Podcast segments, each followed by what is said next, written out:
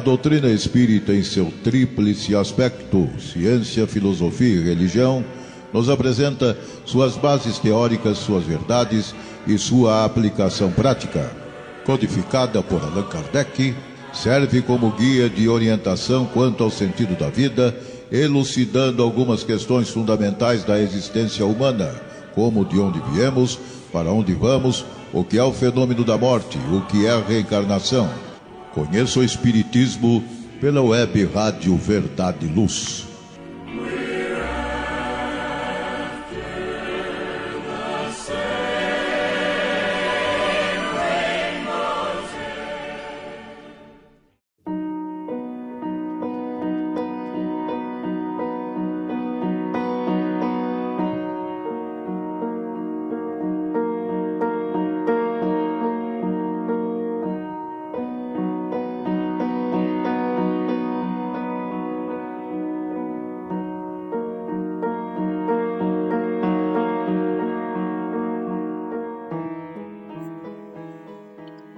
Amigos!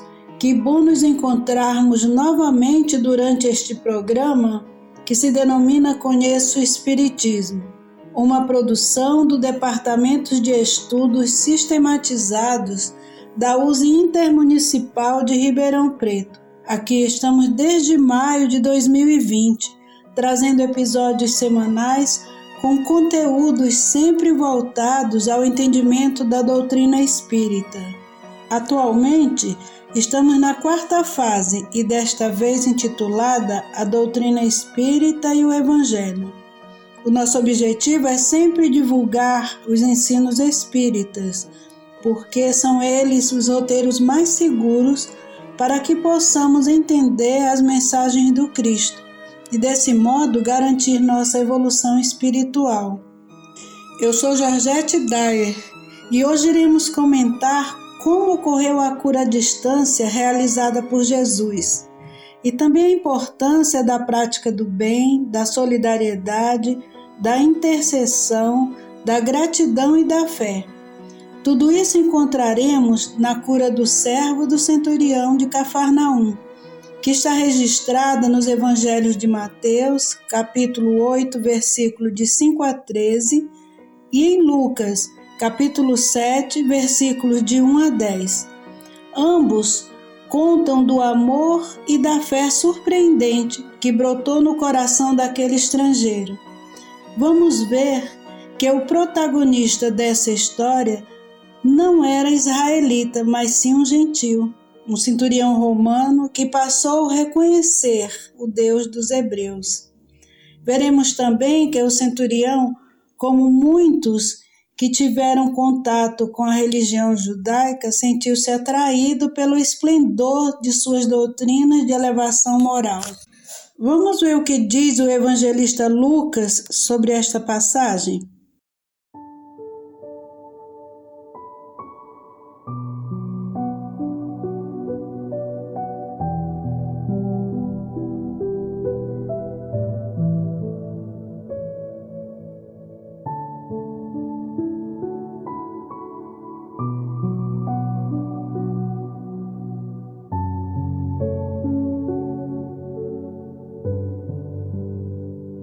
E o servo de um certo centurião, a quem este muito estimava, estava doente e moribundo. E quando ouviu falar de Jesus, enviou-lhes uns anciões dos judeus, rogando-lhes que viesse curar o seu servo. E quando eles chegaram junto a Jesus, rogaram-lhe muito, dizendo: É digno de que lhes conceda isso, porque ama a nossa nação e ele mesmo nos edificou a sinagoga. E foi Jesus com eles, mas quando já estava perto da casa, enviou-lhe o centurião uns amigos, dizendo-lhe: Senhor, não te incomodes, porque não sou digno de que entres debaixo do meu telhado. E por isso, nem ainda me julguei digno de ir ter contigo. Dize, porém, uma palavra e o meu criado sarará. Porque também eu sou homem sujeito à autoridade, e tenho soldado sobre meu poder. E digo a este: vai, e ele vai. E a outro eu digo: Vem, e ele vem. E a meu servo, faz isto, e ele o faz. E ouvindo isto, Jesus maravilhou-se dele e, voltando-se, disse à multidão que o seguia: Digo-vos que nem ainda em Israel tenho achado tanta fé. E voltando para casa, os que foram enviados acharam são os servos enfermos. Nós encontramos essa passagem, como eu havia dito antes, em Lucas, capítulo 7, versículos de 1 a 10. Aparentemente, os evangelistas Lucas e Mateus, quando descreveram este fato, fazem relatos com pequenas diferenças sobre Jesus e o centurião de Cafarnaum. Em Lucas, vamos encontrar a comunicação de Jesus com o centurião realizada à distância, via anciãos. Já em Mateus, tendo Jesus entrado em Cafarnaum, o centurião se apresentou intercedendo por seu servo, dizendo: Senhor, meu criado jaz em casa de cama, paralítico, sofrendo horrivelmente. Jesus disse: Eu irei curá-lo. Aqui, o centurião parece ter estado pessoalmente com Jesus. Há contradições entre Mateus e Lucas? Não há. Marcos apenas omite as idas e vindas dos mensageiros anciãos que serviram de interlocutores para com Jesus e resume sua história, enfatizando a essência do diálogo. Temos nesta história uma característica diferente, em que o próprio Mestre é quem haverá de elogiar a fé daquele indivíduo, ou seja, do centurião que ele irá se envolver nesta passagem. Agora vamos entender um pouco mais sobre a história. Cafarnaum era uma das cidades da Galiléia, muito próxima da foz do Rio Jordão, local em que João Batista costumava fazer suas pregações, convidando o povo ao arrependimento dos pecados. E como ficava na estrada comercial que ia da cidade de Damasco ao mar Mediterrâneo, o governo romano tinha lá uma milícia. Milícia é a mesma coisa que batalhão composto por 100 soldados, sob a direção de um comandante que recebia o título de centurião, justamente porque comandava 100 soldados. Pelo que o evangelista Lucas escreve no texto, tão logo o centurião teve conhecimento da entrada do Cristo na cidade de Cafarnaum, sem demora pediu aos anciãos amigos que fossem à procura de Jesus de Nazaré e, encontrando, relatasse que um dos seus servos se encontrava em casa, paralítico, padecendo horrivelmente, necessitando de cura. Ora, Sendo Cafarnaum uma cidade populosa de certa importância do ponto de vista de ser guardada por uma milícia de 100 soldados e comandada por um centurião, deveria haver médico ali residentes, pois naquele tempo já havia, tanto assim que um deles era Lucas, que posteriormente se tornou um apóstolo de Jesus. Ao ler o Evangelho de Lucas, podemos verificar que a doença do servo era paralisia e causava-lhes grande sofrimento, por se tratar de uma moléstia grave. Segundo afirma Lucas, que era médico, o servo se encontrava moribundo, na ânsia da agonia, prestes a morrer. É possível que o centurião, que possuía recursos financeiros, já tivesse providenciado os médicos para tratá-lo. Por isso, Calculamos que o doente não podia ter ficado até aquele momento sem medicação, embora todos os cuidados não lhe tivessem dado melhoras. Provavelmente desanimado com o tratamento da ciência daquele tempo, o centurião, que era um homem instruído, tão logo tomando conhecimento das curas que Jesus havia operado, pois pouco antes de entrar em Cafarnaum, o Mestre Jesus havia curado um leproso Visto isso, tomou a atitude de ir procurar o grande médico espiritual para curar seu servo. E sabiamente agiu o centurião, porque seu pedido foi recebido com toda consideração. Vejamos o que disse Jesus: Irei curá-lo. Que afirmativa admirável, não é? Qual o médico que, sem ver o doente, sem prescrutar, sem examinar, sem ver os olhos, tocar no ventre, sem auscultar o coração e os pulmões, ou mesmo sem pedir exames laboratoriais, se propõe a tratá-lo? Será que existe algum médico que, mesmo assim, diz: Vou curar esse doente? Sabemos que todos os médicos podem dizer, ao serem solicitados para assistir o doente: Eu irei tratá-lo. Nunca ouvimos médico algum dizer: Eu irei curá-lo. Jesus foi o único que, sem aferir pressão, sem usar aparelho algum, até mesmo sem saber os sintomas ou as queixas do doente, sem saber a idade ou o nome da pessoa, pôde afirmar sabiamente quando lhe pediram auxílio. E ele disse: Eu irei curá-lo. Eis porque sempre afirmamos que Jesus foi o maior de todos os médicos e que ninguém foi e nem é tão sábio quanto ele. O Mestre não tratava do doente, não alimentava as molestas. Ele curava os doentes, matava as molestas. Quando o centurião lhe pediu que curasse o servo, imediatamente Jesus se prontificou a ir à casa dele para curar o enfermo. Porém, o centurião, reconhecendo a sua pequenez, disse: Senhor, eu não sou digno de que entres em minha casa mas diz somente uma palavra e o meu servo há de sarar.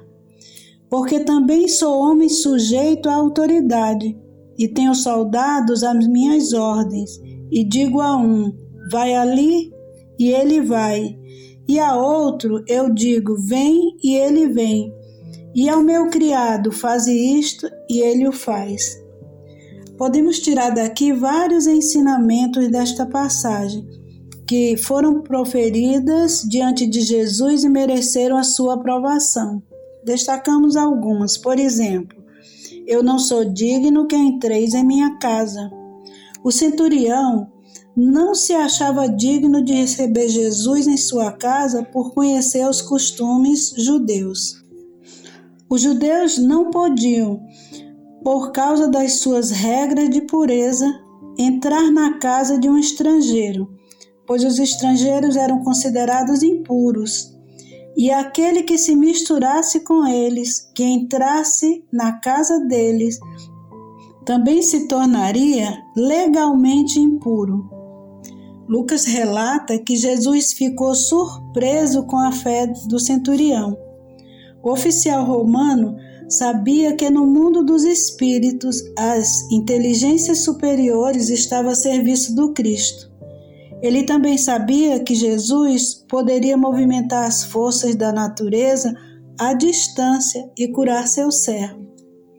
Mas há outra conotação nesta frase: Eu não sou digno que entreis em minha casa.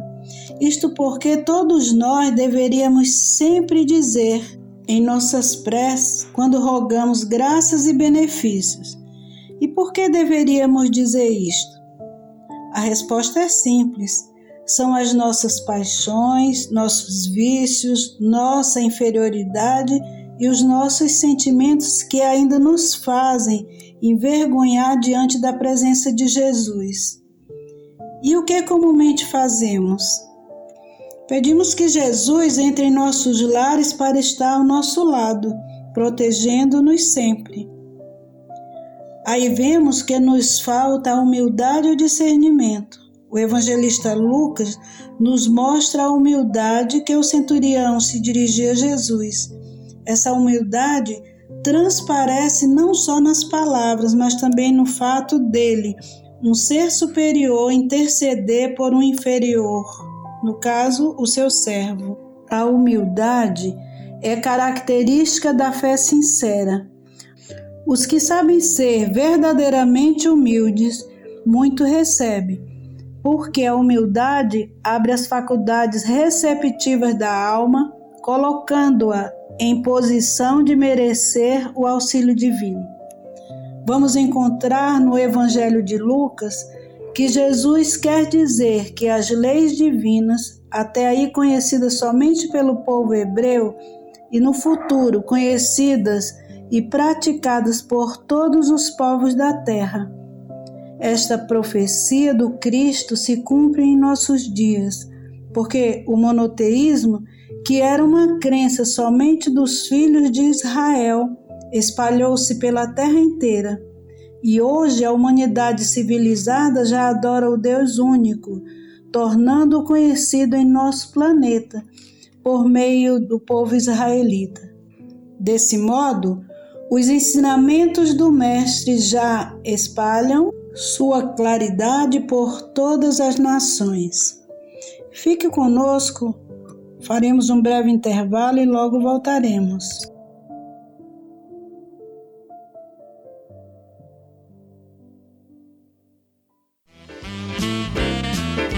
Você está ouvindo a Web Rádio Verdade e Luz. Um oferecimento da USE, União das Sociedades Espíritas, Intermunicipal de Ribeirão Preto.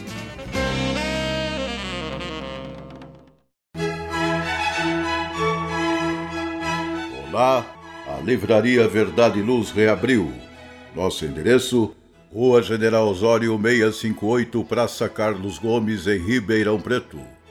Horário de atendimento: das 9 às 13 e das 14 às 16 horas. Atendemos também pelo WhatsApp 16 9 2000 3870 com delivery. Enviamos os livros para você. Consulte a taxa de entrega. Use Ribeirão mais perto de você.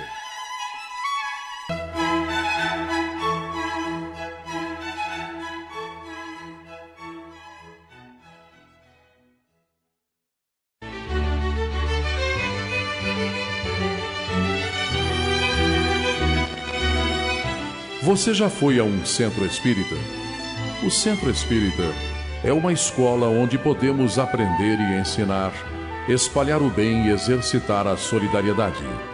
Existe sempre um centro espírita perto de você, com horário e dia de sua conveniência. Faça parte de um centro espírita. Aprenda a dividir, a estudar junto, a trocar sorrisos e experiências. No centro espírita, você encontra amigos e faz mais amigos. Respeita as diferenças e aprimora os seus conhecimentos. Frequente um centro espírita.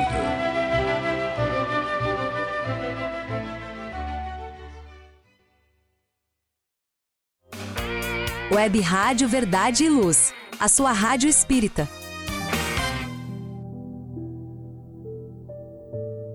Amigos ouvintes do programa Conheço o Espiritismo. Hoje estamos falando em nosso episódio sobre o centurião de Cafarnaum, que foi um soldado atencioso que valorizava seus servos e subordinados. Era também muito respeitoso com os israelitas, que preferiu enviar os anciãos a Jesus para pedir a favor do seu servo do que ir pessoalmente intimidar o mestre através de sua autoridade como comandante romano. Sabia demonstrar a condolência, a compaixão e a humildade. Embora sendo um oficial romano, aprendeu a estimar também os judeus. Compreendia que era um povo de Deus e que lhes construiu até uma sinagoga os judeus, por sua vez, retribuíram esse amor, apesar de ser ele um romano, reconheciam a sua generosidade. Vamos continuar refletindo sobre o texto? Aqui podemos destacar: também eu sou homem sujeito à autoridade. Senhor, não é só tu que estás sob domínio de autoridade, eu também estou com uma diferença de que minha autoridade é da terra e a tua é do céu. O meu chefe é o governador romano e o teu chefe é o governador do universo. Mas apesar disso, eu tenho soldados à minha disposição. Assim também sei que tu tens uma legião de espíritos santificados pela tua palavra que estão sob teu domínio. Depois de todo esse comentário, o centurião se dirige a Jesus afirmando: Dizem só uma palavra e o meu criado há de sarar. E ainda faz uma comparação, porque eu também, quando quero fazer qualquer coisa, seja prender um turbulento ou libertar um prisioneiro, digo uma só palavra e são cumpridas imediatamente as minhas ordens. Jesus ficou maravilhado com a colocação do centurião, demonstrando fé. E virando-se para seus discípulos, lhes diz: Em verdade vos afirmo que nem mesmo em Israel achei tamanha fé. Aqui podemos verificar algumas virtudes características de quem tem fé. São elas: ser caridoso, saber consolar, lidar sempre com a verdade e ter constantemente esperança. Isto porque, se somos caridosos, aprendemos a amparar o próximo quando necessário. Se temos esperança, sabemos consolar e animar os que estão em desilusão. Lembra que Jesus nos ensinou dizendo: brilhe a vossa luz. Todas essas virtudes enchem a criatura de bem-estar em paz. Seus atos funcionam como raios de sol, elevando a dignidade humana, fazendo-as penetrar nos corações sofridos, enebriando suas almas. Essas atitudes são chamadas de fé, que implantada no espírito humano, nasce como um grão de mostarda da parábola e cresce sem parar até atingir o ápice do seu tamanho. É assim que, comparando conosco, praticando bem nossas virtudes, até chegar ao momento que completamos nossos dias terrenos, ou seja, fim da encarnação atual, poderemos verificar que nossa tarefa foi cumprida. Esta é a prática da fé que Jesus saudou com alegria quando foi cultivada pelo centurião. Esta fé, engrandecida pelos conhecimentos, purificada pela humildade, santificada pela fé, na pessoa do soldado romano, que o Mestre Jesus justificou dizendo: Em verdade vos digo que nem mesmo em Israel encontrei tamanha fé. E o que a doutrina espírita nos diz sobre a fé? Verificando o Velho Testamento, vamos encontrar apenas duas citações sobre a fé. Porém, no Novo Testamento encontraremos aproximadamente mais de 200 fatos envolvendo a fé, e já com outra conotação, porque já menciona a fé em ação com trabalho no auxílio ao próximo.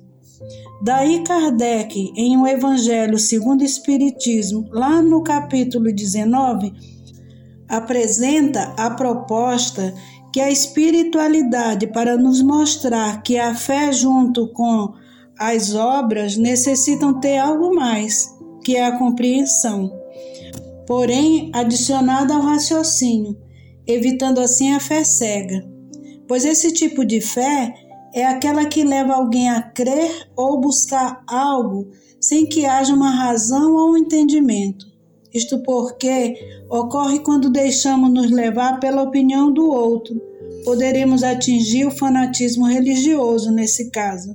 Já a doutrina espírita nos mostra que a fé deve ser raciocinada, isto porque deve ter uma compreensão do porquê, de onde ela veio e para que serve.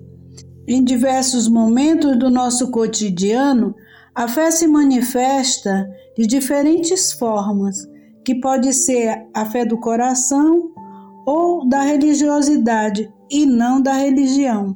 A fé é a centelha divina que nós trazemos no coração.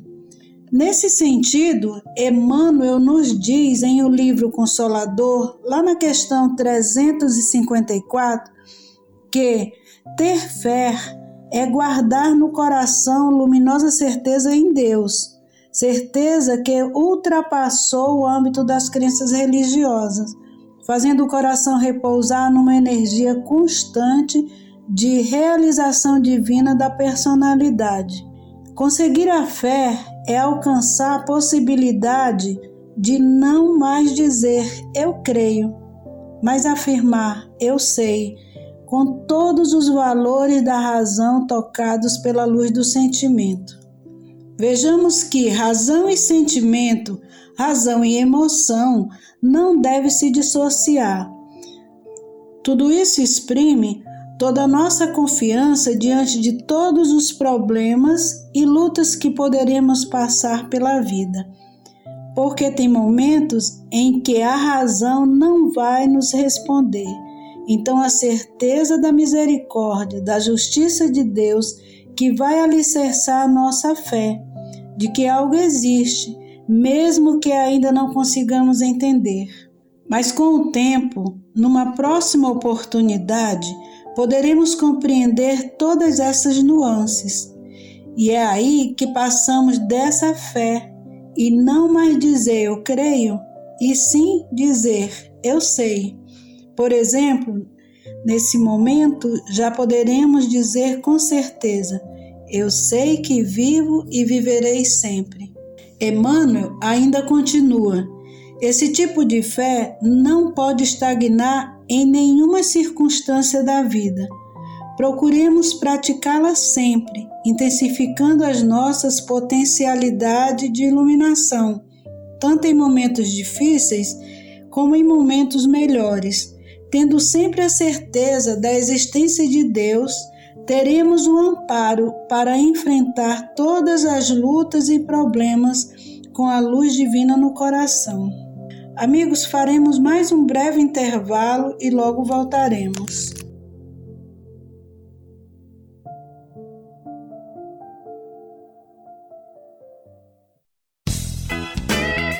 Ouça o programa Conheça o Espiritismo, diariamente às 11 horas da manhã, aqui na Web Rádio Verdade e Luz. O Espiritismo ao alcance de todos.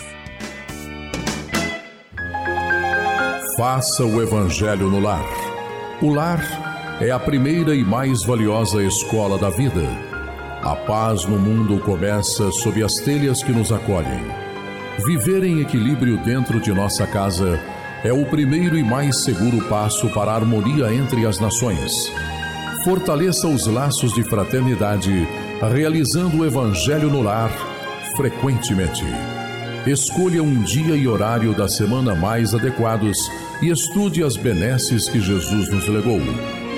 Aperte ainda mais os laços de união e amor entre os familiares. Converse olhando nos olhos. Fale do amor de Jesus pela humanidade. Aprenda a distribuir sorrisos. Faça do seu lar um ambiente acolhedor, equilibrado e feliz. Faça o Evangelho no lar.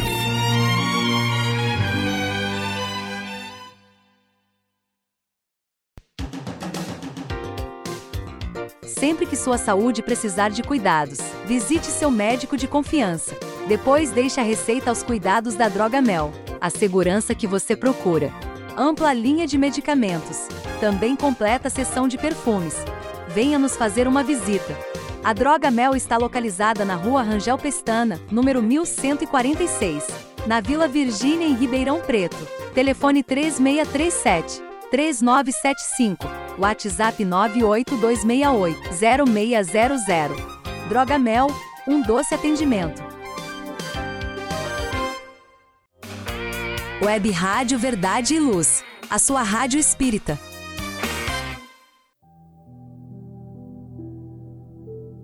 Estamos de volta com o nosso programa Conheço o Espiritismo. Hoje temos o episódio sobre o Centurião de Cafarnaum. No início deste programa, quando falamos sobre a atitude do centurião ao dirigir-se a Jesus, dissemos que os ensinamentos desta parábola versariam sobre a prática do bem, a solidariedade, a intercessão, a gratidão e a fé. Então vamos começar pela prática do bem.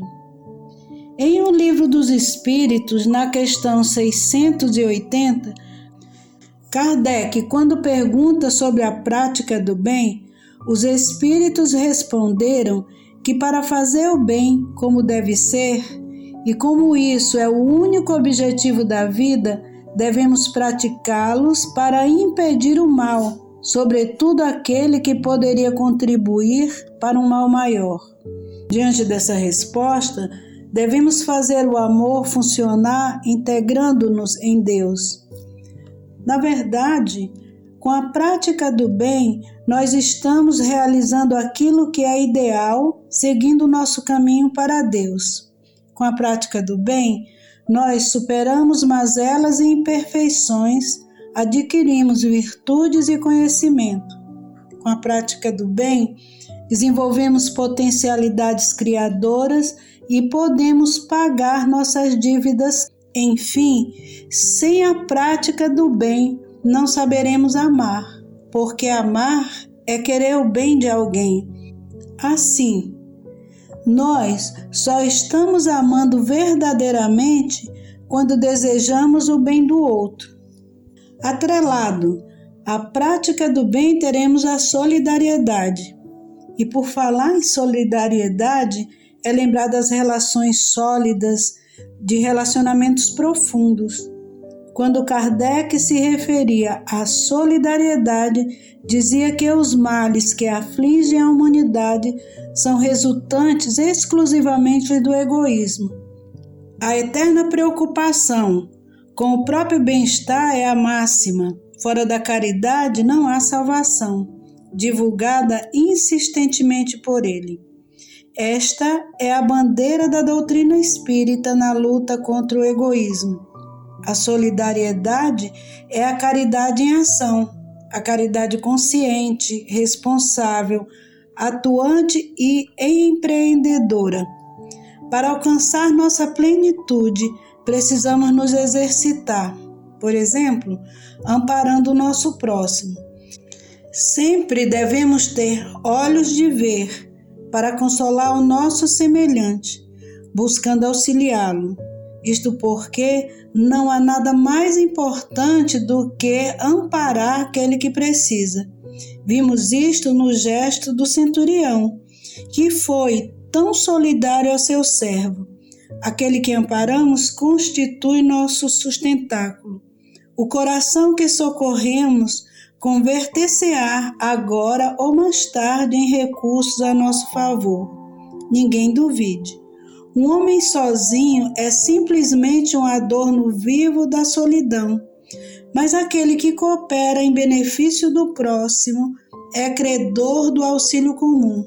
Ajudando, seremos ajudados. Dando, receberemos. Esta é a lei divina. Um outro ponto a destacar no relato do centurião é a intercessão. Quando o oficial romano disse: Senhor, eu não sou digno que entre debaixo do meu telhado, mas dize somente uma palavra e o meu servo sarará. A súplica da intercessão é um dos mais belos atos de fraternidade que se constitui na emissão de forças benéficas e iluminativa, partindo de um coração sincero, visando alcançar o conforto ou a cura de um irmão necessitado. E o centurião demonstrou sua fé, admitindo o auxílio mesmo que à distância. Teria certeza que seu servo receberia as ondas de energias emitidas por Jesus que o curaria. O apóstolo Paulo em uma carta aos Tessalonicenses, explicava que o espaço que nos cerca está cheio de sons que os nossos ouvidos materiais não registram. Só admitimos o auxílio tangível, ou seja, ainda necessitamos de contactar o concreto. E Paulo conclui: não ouvides os bens da intercessão. Continuando nosso comentário sobre a cura do servo do centurião, destacamos a gratidão. Esse é um sentimento profundo que não se limita apenas ao ato de recompensa. É algo maior, porque traz a satisfação. Segundo Joana de Ângeles, todo aquele que é grato, que compreende o significado da gratidão real, goza de saúde física, emocional e psíquica, porque sente a alegria de viver, compartilha de todas as coisas, é membro atuante na organização social, é criativo e alegre. Assim, devia ter sido o oficial romano, que, não se preocupando em receber resposta ao ato gentil, apenas agradecia a Jesus pelo benefício recebido. Podemos lembrar quando o centurião expressa toda a sua fé para Jesus. Vejamos o que Jesus lhe disse: Eu irei e lhe darei saúde. Mas o centurião, respondendo, disse-lhe: Senhor, eu não sou digno que entres debaixo do meu telhado, mas dizem somente uma palavra e o meu criado sarará pois eu também sou homem sob autoridade e tenho soldados às minhas ordens. Naquele momento, o centurião manifestou sua compreensão e convencido da palavra de Jesus. Isso é a verdadeira fé raciocinada, que é um dos pilares da doutrina espírita.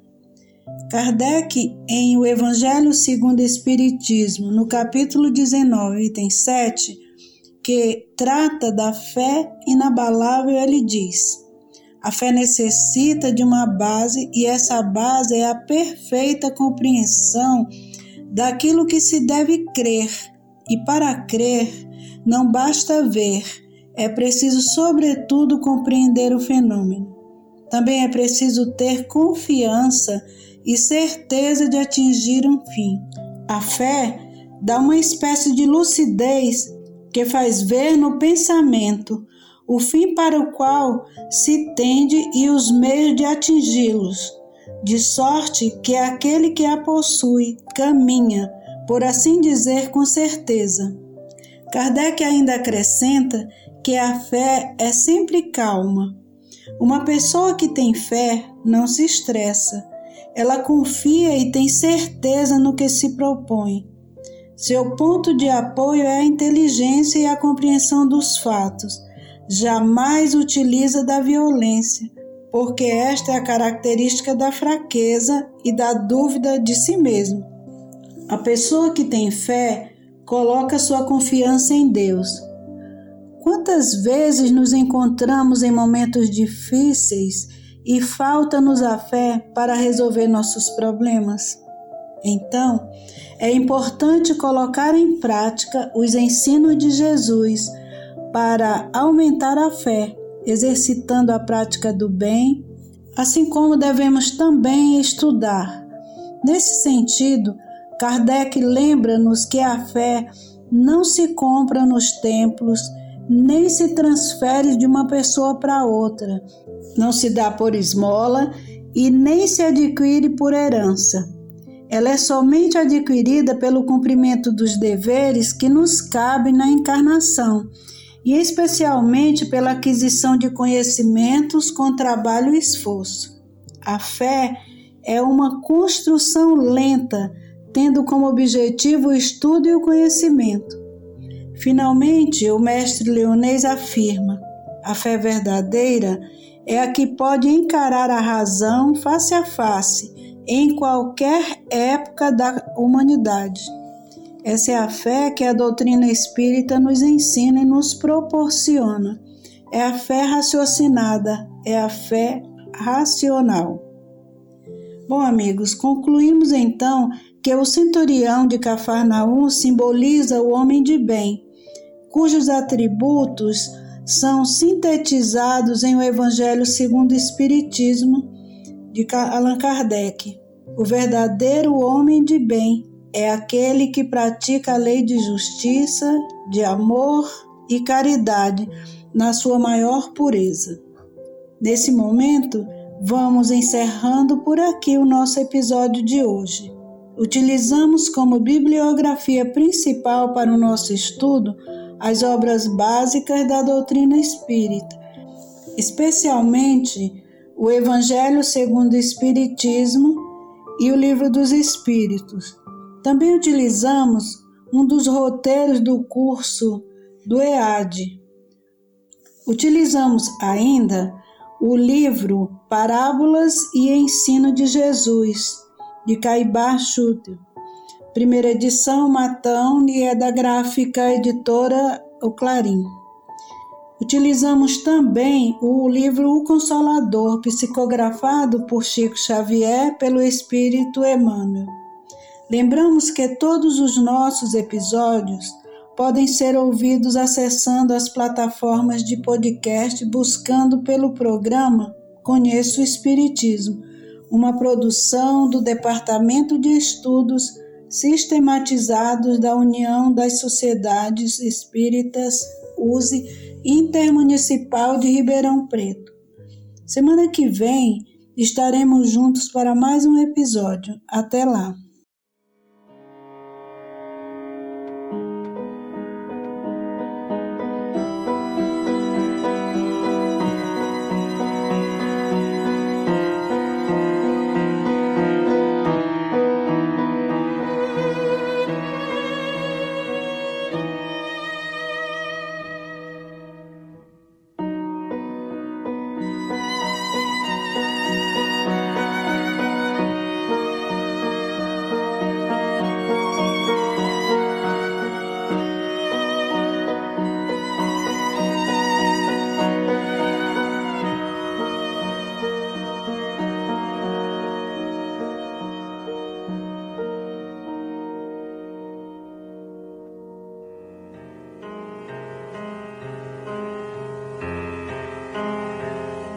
Você acompanhou pela web Rádio Verdade Luz mais um programa de estudos e divulgação da doutrina espírita. Fique ligado na nossa programação.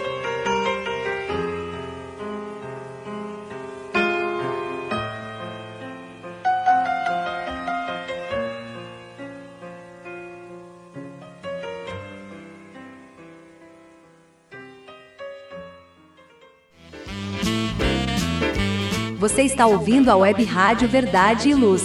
Um oferecimento da USE, União das Sociedades Espíritas, Intermunicipal de Ribeirão Preto.